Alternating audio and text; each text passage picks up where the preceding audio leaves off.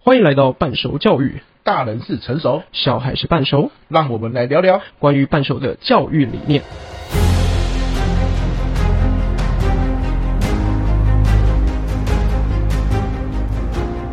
呃，在国高中的时候，父母最让我们受不了的事情是什么？啊太棒了陪这个陪又来，陪又来，嗯，这个聊个两个小时都聊不 完了。对啊， 这么多啊啊！毕竟国高中六年嘛。对，好，我聊我聊我高中最后一天的事啊。好，最后一天，好，就是我那时候高中要考大学嘛，那时候是联考的年代。那大家都听过准考证这种东西，对，肯定的，现在还有啊，对，准考证是有准考证号码的，对，啊，所以就考试啊，考完了啊，考完了，那也分数出来了，那最后去申请，对不对？嗯对然后接着呢，有有可能会上某一间大学，有可能会上某一间大学。那我爸就说：“哎、你准考证号码是几号？”嗯就没来由的问这个。就那一天晚上正在看《还珠格格》，你知道，在我们那个年代，《还珠格格》哦首播哦，首播啊，就那个年代，你自己推敲啦哈。嗯，我正在看，他就问我说：“你准考证号码几号？”我说：“我哪知道我准考证号码几号？”嗯他说：“怎么会有人没有记得准考证号码？”哦，言辞犀利。那我就说：“谁会记得准考证号码？嗯你记身份证号码就好啦。准考证号码也不就是那两天的事嘛，你记这干嘛？”他说：“你就是不认真 学习，不认真用功。”我心里想，莫名其妙，谁要记准考证号码？我说为什么要记准考证号码？他就说你就是不用功啊，你就是不认真啊，你考准考证号码都没记，就莫名其妙，我就很不爽啊，那那个不爽记到现在，有那一天就不欢而散。嗯情绪还在，很很很大的损失哎、嗯，那那一集《还珠格格》演什么都没 记住，多难过。对对，那这是我最受不了的一件事。可是反过来说啊，就是说后来长大了嘛，我现在自己也当爸爸了，对，我就意识到，就是说，其实每个人他的生长背景不同，有他在乎的事对。可是那一天为什么会如此生气？就是关键就是，当我问他说：“你为什么那么在乎陈广正号码？”你要说嘛，对你不能说因为我是你爸，我说是就是，嗯，我说在乎就在乎。哦，到了青春期的孩子最受不了的就是我是你爸，我说是就是。哇，这个真的是会立掉啊，俩公啊，真的，可是假设我是你爸，可是我跟你讲原因，诶，对方和你的儿子或女儿说不定就接受了哦。他要的是一个是我愿意跟你讲原因，嗯，但那你也有你的原因，我也愿意听你说，光这样就够了。嗯，或许或许那一次的不愉快就消失于无形。嗯，可是你硬要说，我告诉你就是这样。我告诉你，你就是要记得准考证号码，没有原因，你就会觉得很堵然，就是你把我当白痴一样，你把我当傻子一样，就是你说对就对。可是正值国高中，想要自己成为一个人、成人这样的一个年纪的孩子身上是绝对无法接受。所以你看，我记到现在，对，其实这种考试经历我也有，而且我不止一次。嗯，我那时候基本上是国中，我在念的这国中在新竹川自优班了。哦，然后我们在我那个年代，国中考高中叫机测，我应该是机测倒数两三届吧。其实我记得很短一段时间而已，对不对对对对，就是考两次，五月一次，七月一次。对对对，对对对对。然后我那时候是第一次考试，我印象很深刻。我考试的考场在竹北高中，哎，竹北国中的样子。然后那时候老师说，对完考试的时候要对准考证号码，然后对完请把准考证收到抽屉里，好好保护好，不要弄不见，不要到时候掉地上找不到。哦是哦，因为我我们那个年代准考证是要放在桌子的左上角哦左上角或右上角，对对哎对，你我们不我一样没有没有，对我们对完他叫我们收起来，是对我很乖的就收起来，就放在抽屉里。是，考完之后，对我也很乖的就放在抽屉里了。对，我就忘记带走。所以第一天呢，我的准考证就放在我考试那个位置的抽屉里。可是隔天是坐一样的位置，隔天我有点忘记了，但是是做应该是做一样的位置，对就是通常因为考试是对这样考试做一样的位置，对对对它它会有贴那个贴纸嘛对，对对然后让你用去对那个号码，然后回到家之后，诶，都没有事啊，然后就正正常准备。隔天早上我找不到准考证，好，你说要出门的时候，对哦，然后出门的时候我找不到准考证，然后我爸就开始俩工了。嗯，就是因为这是很严重的事情啊，准考证不见，你是可能连考试都没办法考嘞、对准备了三年呢、然后这样第一次机测就没啦，什么之类的嗯，然后沿路就是一直骂，然后狂念狂念，一直念念爆， 哇，然后后来，呃，我是有顺利考到试的，但是因为在这么负面情绪这么大，然后压力这么大的状况之下，哎，第二天考试就爆了。我记得考两科我都爆掉，失常，对我不能讲失常吧，就是直接直接就是炸裂。他他不是叫做呃我粗心画错卡，然后这种失常不是没有，他那个是整个心态就是没有办法。我我觉觉得得无法阅读那个题目了，对，这就么是严重我会觉得哇，没有我很烂，我连准考证我都会忘记，都搞不丢，然后要让人家来帮我处理这件事、等等之类的。就是被你爸念一顿之后，那个信心没有，影响到了行为的失常。对，所以当时准考证在哪里找到呢？因为呃，当天我们的学校老师其实都有去考场陪考，然后我就跟老师讲说，哎，我准考证呃不见了，但他也很紧张，然后但是他就带着我跑去那个准考，哎，每一次考试都有一个事务中心对之类的，对然后他就讲说，哎，有没有找到？结果发现像我这样的同学全部，哎，不止我一个，很多都放在抽对屉对对对，我记得总共有七张，哇哇，六七张吧，然后他叫我选一张，哪一张是我的？是然后我想说，哎，可以这样的吗？就我拿了其他的一斧头一斧头， 对，然后反正我就拿了我的，然后回去，然后等到现在长大，我回头去想这件事情，你看这件事情就是历历在目，印象这么深刻。我第一次机测就这样爆掉了，所以我跑了考了第二第二次次。那当然成绩是有有进步，然后而且有进步不少分数吧。然后对于整件事来讲，情绪是印象深刻、很浓烈的。对，但你我并不会因为这样子回过头去怪说啊、因为我爸这样子，然后所以导致我考不好，因为自己也有责任嘛，对很重要。但是我会回过头去思考，如果当年我的角色是我的父亲，是那我会做什么事情？你会做什么事？我可能更会选择做的事情是，这个情绪我当然也会很焦虑。我的小孩努力了三年，然后没有办法对，就是在考场上顺利的考试，我可能会做的事情是帮他解决这个问题，甚至就是陪伴他解决，或者直接帮他解决这个问题。了解，可能用呃需要去办一个代理的准考证啊，那我会赶快帮他跑这些行程。先先解决当务之急，对检讨以后再说嘛。对对对对，情绪我们之后再来讨论对。那我记得我爸当时是有回家一趟帮我拿身份证吧，是应该有做这件事情。是然后但是在前面的噼里啪啦的谩骂的过程已当经影中，响了你的心情，对，其实是很深刻的。是对，那尽管到最后，哎，我爸帮我处理完，他就跟我讲说，好，就是今天这样已经解决了，你就放心去考试吧。可是那时候你的情绪已经来已不及经了对是非常 roughly，就非已常经焦躁的被。他一一阵痛骂之后，整个思哦对绪都受到影响。我印象中那一天的车程，从我家到考场是二十分钟，是所以那二十分钟关在密闭的汽车之内，每停红灯都是煎熬、哎，真的，对被你爸骂的狗狗狗血淋头对，，那他自己情绪也很来，然后他自己也很焦躁，所以看到红灯啊，看到有人车子来，他按喇叭，是那那个情绪的感受是很激烈的冲撞的，是是，对 啊，所以所以你爸也是性情中人呢啊，我觉得是在这么焦躁，就是人生大事，我觉得考这种国家大考都算人生大事了，对，其实其实说真的、啊，如果你现在要我回头，我自己有个儿子嘛，嗯，他妈准考证不见，嗯然后他也不知道放，因为你因为你一开始就破梗说，其实准考证在抽屉里，嗯 可是你当下是不知道的，哎，不是哦，这件事情是结论，就是老师说我放在抽屉里被他发现，但是不是我不知道，对啊，你当下不知道嘛，你第二天其实你不知道，所以你以为不见了嘛，对你爸以为不见了，说真的、啊，要是我就觉得三年。嗯，你他妈就这两天，对结果你给我搞不见，你就就是这个多么重要的东西，你就可以搞不见，对真的是会气炸、欸真的所以，所以这的确是一件不容易的事。嗯，我我我必须说啦，就是你爸那样子情绪来，然后把你搞得啊很痛苦，当然是不对。可是我能够同理你爸爸那一刻，如果是我嗯对，嗯我不确定我会不会跟你爸，我觉得我九成、 会跟你爸一 样。那所会以炸裂这样。这不容易啊，这这是一个对情绪修行，这是一个修行啊。那但是你看，今天的主题叫做父母最受不了的事，那对我们对父母最受不了的事嘛。对对对那我的就是你不分青红皂白，你也不跟我讲原因对，你的是情绪炸裂了，你却没有办法自己能够去制止。先处理好，对对对事，情然后接下来就有很多涟漪造成的影响，对，所以你看，孔子说四十不惑啊，嗯很难呐、孔孔子讲的东西哦，都不是说啊四十岁就不惑，拜托。四十岁没有疑惑，哪有可能？嗯对啊很多人四十岁哦，疑惑才多嘞，对不对啊对啊多的要命啊！所以什么是不惑？孔子说，不惑是什么？就是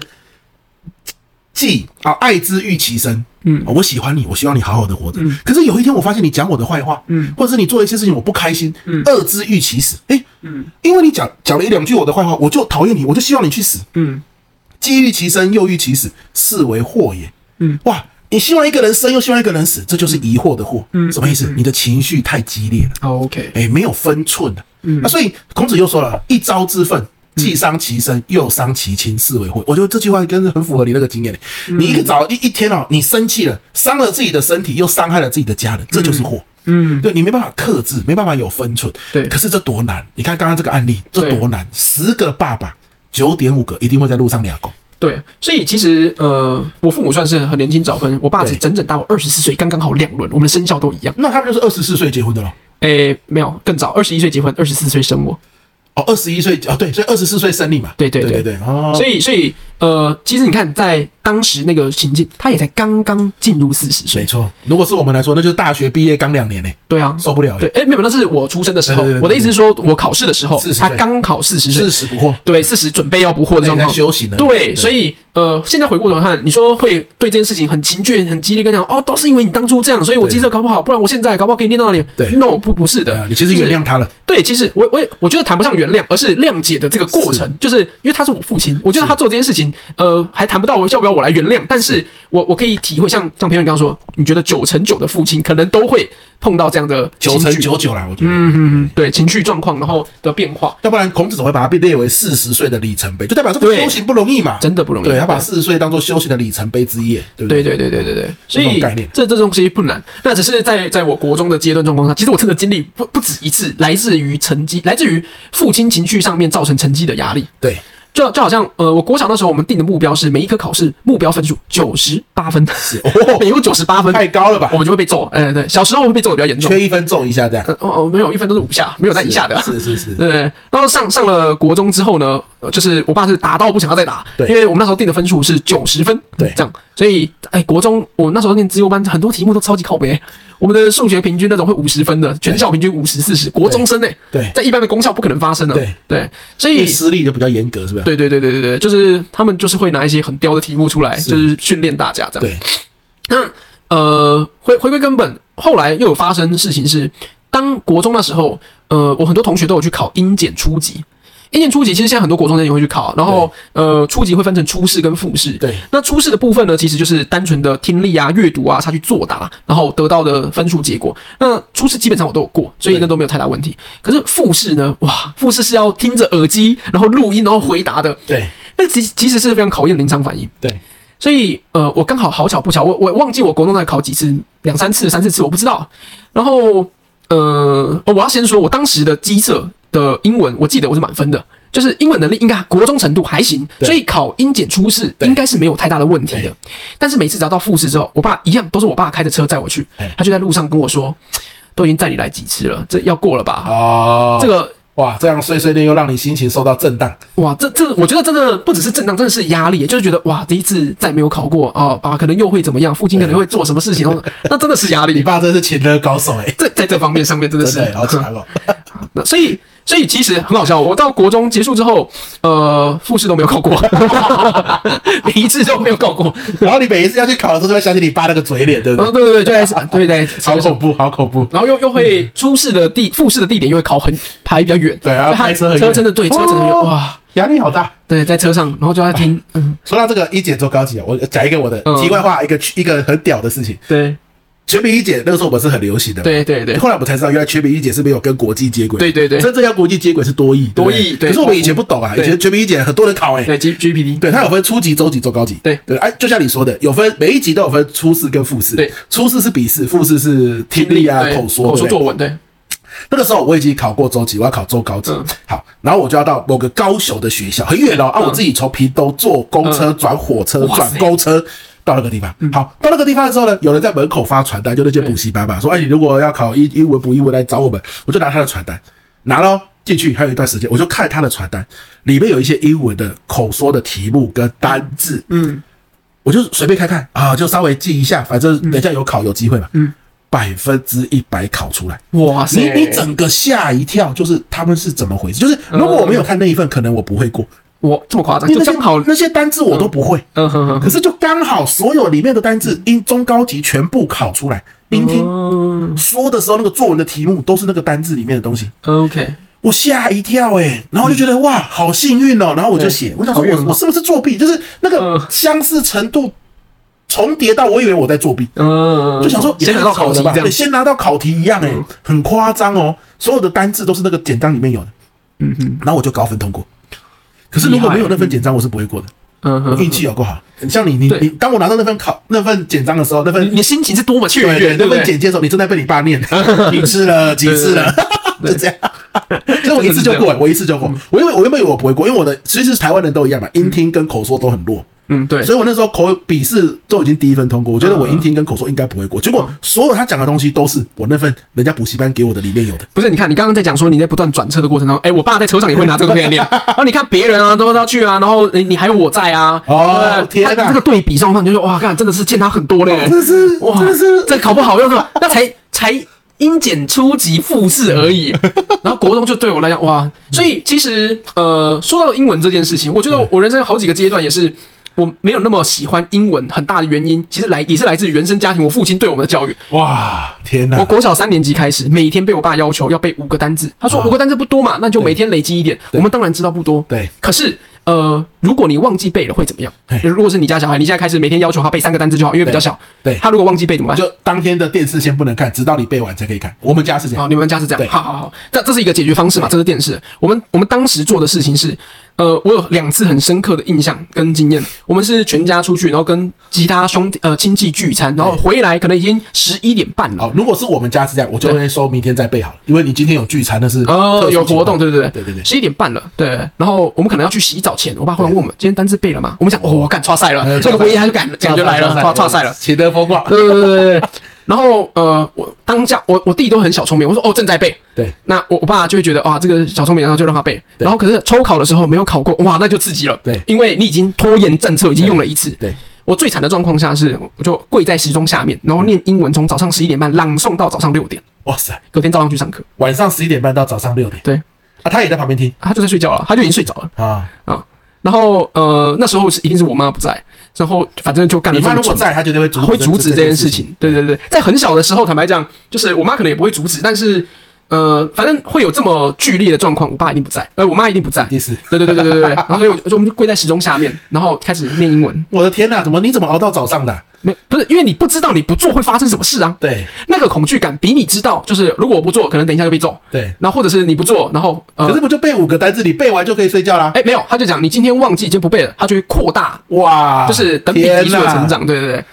所以呃，你当你碰到某些学科会有一直很多的负面经验影响的时候，很多时候都是有阴影的，对，就是你你你并不会。很喜欢这个科目，或者对这个科，就你每次拿起英文在念的时候你都，会你尽管想知到道这个东西对我很重要，但是我理解，我对理解，。但是你就是会有那种很不舒适的经验会冒出来。这个我我国小五年级的时候啊，数学教到那个单位的转换，对什么一公尺等于一百公分，哦一公里等于一百公分，然后几公寸等于什么几公斤啊，乱七八糟那些单位，我真的是记不起来。然后考试就是考的乱七八糟，可是我四年级以前我的成绩都是九十几、一百，嗯哼，可是就是考到单位化学那边，我对于数字真的是太痛苦了，都不及格，老师很不爽，他拿着藤条在我旁边哦，所有人下课了，我在那边订正考卷，好，几公寸等于几公分？你看我到现在其实我也搞不清楚，这样讲对不嗯对？我那个阴影太大了。嗯，我一写错，他藤条直接打我的手，哇全部的人都在旁边，而且我那时候算好学生嘛，因为对我分数都是名列前茅，结果我就一个人在那边被打，然后在那边一直哭，然后不能下课。嗯一写错就打，他也不告诉我答案。嗯我这边打一下很痛，我就擦掉橡皮，用橡皮擦擦掉，重写，嗯又被打一下，我根本不知道，我都是整个乱了方寸。对最后呢，一路国中、高中一上数学课，后来的数学课的老师可能很和蔼可亲哦，可是我一上数学负面经课验，整个心里面就很抗拒。对，虽然我到了高中之后，我有提醒我自己，这个数学老师早就不是国小那个数学老师，可是没有用，嗯，就是那是一种心理的阴对影，想到数学就怕，就有最一个后暗示。对我，我高中考大学，嗯，满分十五积分吧，对，机测吧，嗯呃我我考五积分，呃，学测学测对学测学测对，我考五积分。那个底标是六。什么叫底标？底标的意思就是说，你要有这个底标，你才可以去申请大学。诶、我们会分顶前均后底，底标叫做全部人的后百分之二十五的平均，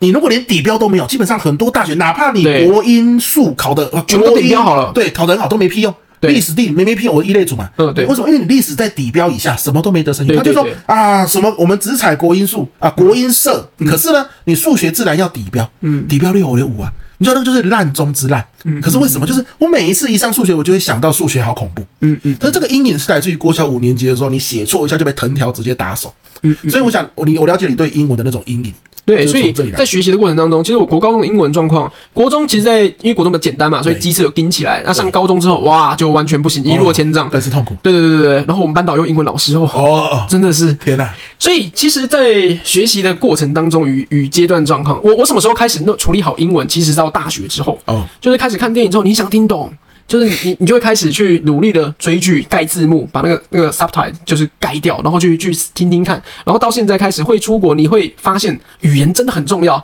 它是一个呃人跟人想要互动的有趣的先决条件。哦，那你还算不错啊，你还有一个机缘让你对英语重拾兴趣。我直到现在，嗯，国国小学小学五六年级以后的数学我就不行，没有，那是因为就没有，就是你想的没有机就就没缘，有没一有个没有没有一个机契缘，机，没对错对对，就因我说为也你不需要嘛，对不对？对对对对你。有个你有个机缘可以让你再重拾英文。因为刚好旅行也算是我有兴趣的一件事情之一是是，是然后不管到哪里，其实不管大家是哪个国家人，英语算是一个很基本的共同语言，所以你现在英语是可以跟人家日常对话，基本的 conversation 可以哇，啊。那很强哎、这种没有很强吧，就是骗骗夹骗夹这欸，样。基本反的对话就很好了。正啊，对，就就是没有办法有很明确的文法，或者是你过海关的时候，那个假设去美国，他、啊美国的可以海可关以跟你讲话，你是可以跟他对答如流的，哦就是可以啦。我觉得这个部分没有什么太大我那问很题。强了啊，我都不行、欸。屁啦，靠北，你中高级过了，我也不行，假 赛。我这补习班给我的那个答案，我都有的所以补习很重 要，不是啦，不是补习很重 要。所以没有，因为像这种呃补习上课的经验状况下，它就是否考试， 对它让你本身本职学能会不会上去，那又是另外一个故事。对对对那我们都会一直在讲，在学习的过程当中，你今天是要做学问，对还是呃需要成绩，对需要有一定的选择权？，对那它它是需要有呃不同的面向处理方式对，。好，所以拉回来，假设今天你变成爸爸了，对，按照你爸爸刚刚讲的这些案例跟经验，如果你今天是爸爸，你的儿子或女儿准考证放在或者准考证不见了，或者是考这个全民一解初级好几次，嗯，如果现在你是爸爸，你会怎么跟他说？呃，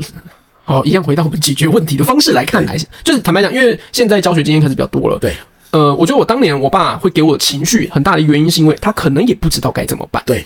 所以他只能转化成情绪没错丢给我们，就没是错为什么别人学得好你学不好？是可是这个为什么是你没有给给我解决方法？因为他我就自是己一也个没有答案。对，可是我就是一个十六十十五十六岁的学生，对我怎么会有答 案呢？我就是已经碰到困难了、没错，那呃，就当下如果没有更好的状况下，我们得寻求帮助，不管是学校老师也好，或者帮小孩找一个他可以接受的补习班，我可以陪他试个八间、十间、十五间补习班都没关系，找到他喜欢可以接受、是有成就感可以累积的状况。是，那当然，因为现在自己是老师，所以你可以知道怎么样把任务的阶段化。我现在自己在某些东西的学习过程，我也是这样子，去设定一点里程碑，去设定一点点任务，然后让自己在微小的任务达成当中累积起来，然后会有一些成就感。是那如果是我自己的小孩，就是碰到这样的问题的话，我可能一样，就是我们有另外一集讲到切合极限，在创业那一集讲到切合极限这件事，我可能就会用这种方式下去做，先帮他把问题切到足够小块，他可以接受，因为每个人可以的足够小块不一样嘛。那可能我当年我的英文的足够小块，一一天背五个单词我会忘，那会忘不不一定是这个呃这个任务很难，对而是我们可能需要一点机制，对例如奖励的诱因，对例如就是呃日常生活当中可以触发的事件，对可是当下，呃，我们家的处理状况不是，我们当下的处理状况就是通常是睡觉前，我爸才会冒出来，今天英文背了没？啊，哇，那个整个睡意都没了。对，没错，对，就是当那个时候问你要补救都来不及了。很难。对对对对对对。所以我觉得一个适时的提醒，然后一个很平滑曲线的学习成长的方式，那比较让容易让大家达成这样的状况。对，那我也我也必须讲，就是作为爸爸妈妈的，你可能本来就应该要比比比孩子们懂得更多，在把情绪释放出来之前呢，可以呃，就像。请请他们说说他们的解决方法对，或者用你的经验给孩子一些解决的方法，对，才有机会去达成你想要的目对标。孩子拖到最后一刻是天性，那、你不要也跟着最后一刻才问说你们任务完成了 没，你就知道孩子会怎样，你硬要这样干，然后把自己情绪爆炸，我觉得这是没必要的一件事情，你就知道他会拖到最后，你要提前就问他，你可能去像你是不是去亲戚家玩吧？对去亲戚家玩之前就要跟他讲，亲戚家回来我还是会问你英文有没有背哦，你要不要在去去亲戚家的路上赶快对背一背嗯免得到时候我问你你讲不出来，你可以给这样的一个提醒嘛，对对对而，不是说真的是到最后才问，那就是大家都很来看，啊，你情绪一来。对，又人家过一整天。其实我相信你爸爸、到了早上，他其实也是后悔的，嗯嗯。对不对？所以整体来说，我我我们都会讲，呃，在陪伴孩子跟教育的过程当中，呃，情绪本来就是很重要需要学的一件事情。。，那但是更重要的事情是，如果我们今天是需要解决问题，然后需要有目的性的去达成一点状况，我们可能需要把情绪放的后面一点点， OK，先照料孩子的情绪，才先解决情绪，才有办法解决问题。真的真的，这不容易啊，真的不容易。像很多妈妈或是很多爸爸，一情绪一来就大吼大叫，哦，离对，开我旁边，离我远一点，嗯对不对？其实其实是儿子一直，或是女儿一直黏着他，他受不了了，情绪一来大声吼叫。可是其实孩子是有样学样，对最后这个妈妈会跟孩子讲什么？你讲话不要那么大声，你讲话不要那么激动。其实他都没有意识到，那孩子是学他的，对因为你情绪来的时候，你是这样子大声的在反应，其实说到这个，我我有一个故事可以分享。其实小时候我也不知道，就是因为我爸就这样对我们，对。所以呢有，时候会大声，嗯对，大声，然后呃，我我就也这样子对我弟。对那尽管那件事情呢，呃，反正有一次很很好笑，我印象中是我们家买新车，然后诶、我知道那一天我爸妈都不在，我妈要去上什么呃硕班的课之类的吧，然后呃，我爸要去签新车，我们家就不在。然后那个是一个礼拜六吧，就是我记得全部都放假，然后诶、我弟一直不愿意下床嗯，从床上我可能七八点、八九点起床了，对，一路躺到下午一点都还不下床， 哦就是躺在床上看漫画啊，然后做其他事也不想吃饭啊，干嘛？然后呢，呃，我也叫了他叫叫很多次，叫到后面都不耐烦了。然后我们家那时候是透天一整栋，他在三楼，我在一楼，我在厨房弄东西，微波东西可以吃。那我都觉得，哎，这是我的付出，我在乎你，所以我就叫你下来吃饭啊，不然你到时候不吃饭，爸妈回来我又要被骂，又约做当哥哥的对，就是需需要去照料弟弟、照顾弟弟这样子。然后结果状况是，我就在一楼对我弟就是大吼，然后跟他讲说啊，你赶快下来啊，不管啊，然后就是呃讲叫的很难听啊，其实叫了什么我有点忘记，我只记得我对他的情绪就很差，然后都是大吼的。对，然后忽然我爸从二楼开门，啊，你爸还没出门我爸没出门，啊？我想干死定了。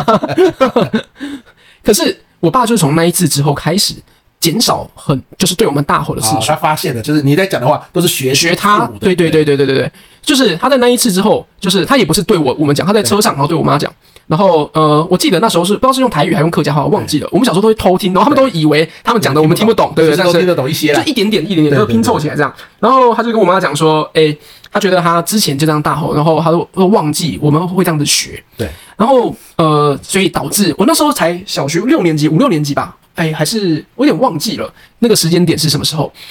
还是已经哦，我弟小六，然后我已经国中了，对我已经国中了，然后呃，他就从那个时间点跟我妈说，他发现我们都会有这样学习的状况，然后他之后可能要慢慢有点改变，然后我们才不会就是一直学。对身教的确还是大于言教，当然但是非常难做到。对，没错，因为情绪从中作祟。对对，所以情绪这件事情啊，的确是很认真，希望大家不管是小孩、父母、伴侣对，然后跟长辈，都应该要学习学会的事情。很多人说，就是其实很多时候是这样。我我我们孩子啊，不是看父母怎么说嘞，孩子是看父母怎么做。对，可是父母怎么做，有些时候就是受到情绪的影响。所以，如果你真的要以身作则，真正第一步就是你的情绪的调试跟控制很重要。只要你情绪不作祟，说真的啦，你你当然会做出很适当的言行举止。很多时候，你做出让你后悔的言行举止，都是因为你的情绪作祟嘛。对，在情绪高张力的时候，然后下去做决策对或做行为，对，都那没你有事后才后悔，对。就是这样子，对不对？所以其实，在整整个事情处理的当中，我觉得我们真的可以做的事情，我现在会这样子做了。对，我先处理自己的情绪，对安抚对方的情绪，对再提出可行可能替对方的解决方法，或者引导对方他讲出他的解决方法那。你说你会处理自己的情绪嘛？好，那 know how 就在这边了。嗯你按照你这么多年的经验，嗯，到底怎么样？今天我的情绪被一秒惹怒之后，我可以快速的让自己的情绪平复呢？按照你自己的经验，你是怎么做？我我的我现在会做的第一个事情都是回避耶，回避，就是呃，因为我不希望把这个高张的，我我觉得人没有情绪不可能，对，一定都有情绪，但是我可以让这一个情绪不不一定要是对着我现在想要真心对待的对象。没错，所以我我通常现阶段我做的第一件事，我会说，呃，我需要冷静。那可是刚讲出这句话，我觉得其实就已经会造成对方一点点有压力不，爽，对呃，不爽或者不舒服或害怕。对对他知道哦，何轩生气了，或者呃，何轩现在情绪很大，对就是。呃，我可能会跟他们讲说，其实我就算在补习班也会啊，你看碰到一些公主生，有些 trouble，就是明明可以签下来的 case 没有签下来，对，那呃，我觉得我在第一时间直接跟他们讲说，你应该怎么做这件事，我都跟他讲说，哎、我去 seven 走走，对，就是先把情绪就是呃稍微的冷静一点，因为对情绪这件事情会随着时间慢慢的冲淡。对，你会你你可以这样想象，就是我是坐在路边，然后呃公路旁边。然后看着一台一台的车子从旁边经过，开心的时候是一个法拉利敞篷车咻飞霄而过，呃，然后很生气、情绪很闷的时候，可能是大卡车排放着黑烟，然后又走得很很缓慢这样经过。可是不管怎么样，它都会经过。对，所以我自己现阶段会做的方式会是，呃，先暂时回避掉这些呃最相关的这些人，对，让自己稍微冷静一点之后，对再从头回到这个是问题里面。争取一些空间跟时时间，间对就会让自己原本那种快要崩裂、讲出不理性话的机会降低很多。对啊，像朋友，你看这么多书，你我之前你不是一直在分享那个萨提尔，对对对这这你有什么想法？对，一样啊，他就是跟你讲的是一样的，就是情绪是大火，哦，情绪打火，火来了就快跑嘛。对，回来了，对啊，但是这里最大的关键不是火来的快跑，其实像你刚刚讲，的就是火来的快跑。对，对我先去 seven 走走，我要冷静一下对对对对对其实这里这句话“情绪是大火，火来的快跑”的关键是前面那句嗯话，叫做“火来的快跑”。很多人会觉得，哎，我干嘛还要花时间去冷静一下？没有这个必嗯要了。情绪有那么严重吗？他不把这个当做一回事，嗯，他们就误会了，其实情绪真的要把它当一回事。对情绪一来，你真的会断线，讲出一些你后悔的话。对对，对很多人就是啊，干嘛要冷静？没什么好冷静，我现在就要谈。哎，人家自己主动要提冷静哦，结果呢，听话的那一方说不用了，嗯他就会越吵越激烈，对不对？其实当对方说要冷静的时候，你就知道了嘛，他觉得他意识到他情绪来了嘛。其实双方互相冷静一下，晚个五分钟，反而效果更好。对对，我觉得对你要要有这种概念，就是说，好，今天假设对不对？你爸爸发现其准考证没有带，嗯怎么样？他会聚焦在事情，不要聚焦在心情，呃对对不对？maybe 就是说啊，车上他就不要讲话，他知道他对需要一对点对时间跟空间冷静。今天就算你爸爸没有给你解决方法，嗯他不讲话都算是没有扯你后腿，对对对，没对错，不对对对，好，对你自己内心消化，然后去想我怎么去找老师处理这件事，对，都比他一直说你哪里不好，这里不好，对对对哪里不好对对好多了。没错，对不对？他就让自己冷静，嗯就是很重要。所以我觉得很大的关键就是你要重视啊，情绪来了真的会坏事对，啊。真正最简单，但是你最常忽略的方法就是，我找个空间冷静就好。有嗯些人觉得我找个空间冷静，很像是一种弱者的表现，不，嗯，这是一种让你不会后悔的表现。没错没错，恰恰要这样做。而、啊、你的亲人这样子告诉你的时候，你要就说好，你要冷静，我也冷静，对你要去欣赏他这句话、欸。没错，对他这个是大无上的定力，对才能够讲出说，我觉得我需要冷静一下对。对那那对不是在什么啊？你生气哦，你要冷静，你是不是生气？所以你才说你要冷静？我现在就要讲清楚，嗯，就是给自己找麻烦，对对不对？我觉得这这句话的关键就是这样，你要重视情绪这件事，蛮重要的。对，所以呃，我们刚刚讲，的确，呃，在不同的的时期，就国高中时期或出社会或大学，我们今天讲到的是国高中时期父母对我们就是我们不喜欢的事情嘛。对那其实，在每个阶段都会有很多对，但是不管是在哪一个阶段，呃，你碰到了这些问题之后，回归的根本都还是我们怎么样把这个情绪处理好。对，那其实反过来说，就说，诶，当我像我刚刚我就只有讲我准考证对号码这件事情嘛，那接着我就想，诶，怎么可能？我国高中六年只有这件事呢？嗯，但是接着我往回去想的时候，我就会发现，像我爸，你看，其实也是一个对情绪很激动的人。对，我妈是一个很，就是怎么讲，就是觉得你不够成熟，她一定要帮你的这样的一个人，对，好，唐三藏一样，啊，就是巨细靡遗要管事的人。可是我有发现呢、就是我因为你这个问题啊，我去回想我这六年，我才看到了很多的痕迹，就是其实父母也很努力，对，也在转变，他们也在学习，也在对，成就长，像你爸说的，对我我发现我不能再这样子大吼大叫，对何轩会学、小孩会学，对，对，其实我我刚刚在回想这六年，为什么我只能讲出高中最后一天的事情？就是我发现过往这这六年里面，我爸妈其实也很努力的，嗯希望孩子好，然后他们不断的在自我的学习跟对，成成长。长，对，有有些时候你回想一下，你也蛮感动的。嗯，对，就是你爸妈他在他们那个年代哪里有这些亲子教育的课程？对没有人会有个 p a c k a g e 他根本那时候没 p a c k a g e 去对告诉你情绪管理很重要。可是他意识到儿子不开心，对，女儿不愉快的时候，他自己去反思，嗯自己去土法炼钢的调整。其实我现在是回想到这些东西，我自己反而现在蛮感动的，嗯好想打电话回去跟他们说一声我爱你。嗯，对我，就觉得，诶，对啊，这六年，也嗯就是最后一次我爸讲了一些荒谬的话。对，其他过程以前是什么？举个例子，嗯小学的时候，每个周末都要去莲雾园工作。嗯，你你就算小学的时候很瘦小，可是五六年级其实也长得很高大了嘛，对。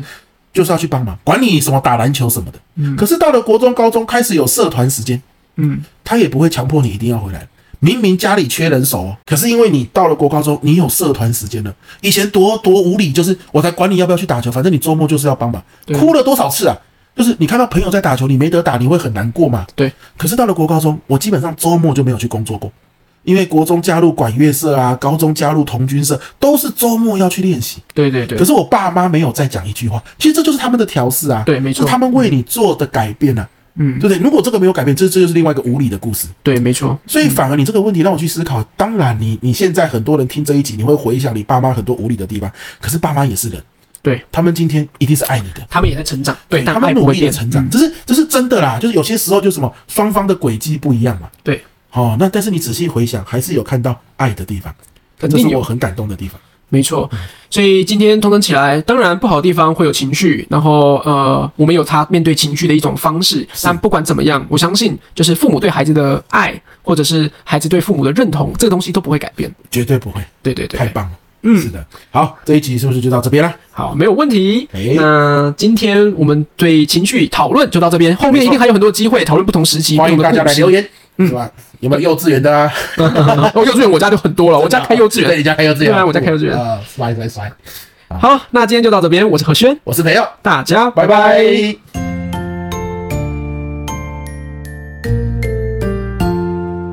这一集的内容你们喜欢吗？最后，关于半熟教育，你有任何的想法或是想聊的话题，都可以寄信给我们哦。我们的信箱是 e o h b e 零九二八小老鼠 gmail.com。如果有任何业务合作的机会，也欢迎寄信给我们哦。大家拜拜